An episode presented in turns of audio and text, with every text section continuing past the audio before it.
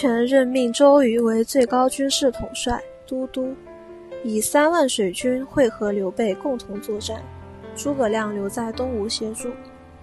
周瑜见诸葛亮很有才能，心中妒忌，总想找机会为难他，甚至排除他。周瑜问诸葛亮：“我们与曹军交战，先生认为用什么武器最好？”水上交战，当然用弓箭最合适。先生的想法与我不谋而合，但是目前军中没有足够的箭，还望先生督工于十日内赶制出十万支箭。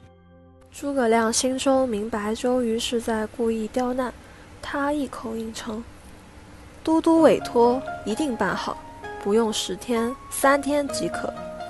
周瑜很吃惊，这是军务，不能开玩笑。我哪敢与都督开玩笑？明天起，三日内交箭十万支。第四日天亮时，请派五百士兵到江边搬箭。完成不了任务，我甘愿受军法处置。诸葛亮立下了军令状。周瑜以为诸葛亮夸大口中了计。心中暗暗高兴。鲁肃知道后埋怨诸葛亮：“你这是自寻死路啊！三日内怎能完工？”别担心，请听我安排。但暂且别告诉周瑜，请为我准备二十条船，每船上有三十名士兵，船用青布罩起，船的两侧竖立一千多个草靶子，我自有用处。鲁肃照此办理。第一天不见诸葛亮有所动静，第二天也是毫无作为。鲁肃很为诸葛亮担忧。第三天晚上四更时分，诸葛亮请鲁肃一起上船，我们去收箭。鲁肃心中疑惑，不知他葫芦里卖的是什么药。诸葛亮下令把二十艘船用绳索连起，直向北驶去。当时江上大雾弥漫，视野不清。天亮前，船只已驶进曹军水寨。诸葛亮命令船队一字排开，船头向东，并要士兵们擂鼓呐喊，叫曹军出来应战。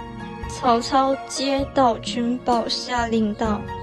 江面大雾，看不清敌方虚实，只能用弓箭对付，不让敌兵靠近。曹操调来六千名射手支援，万名弓箭手一起向江面猛射，箭如雨下。船一侧的草靶子上插满箭后，诸葛亮下令船队。掉头，使船尾向东。曹军继续弓箭攻势。天色将明，船队的两侧草靶之上都已插满了箭。此时，诸葛亮下令士兵停止击鼓呐喊，高喊：“感谢丞相赐箭！”迅速将船队向南驶回营地。等曹操明白上了当。诸葛亮的船队已经远去，追也无用。五百吴兵已经来到江边搬箭，每条船上的草靶子上约有五六千支箭，二十条船上共有十万余支。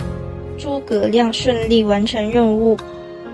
鲁肃问诸葛亮：“先生怎知今晚会有大雾呢？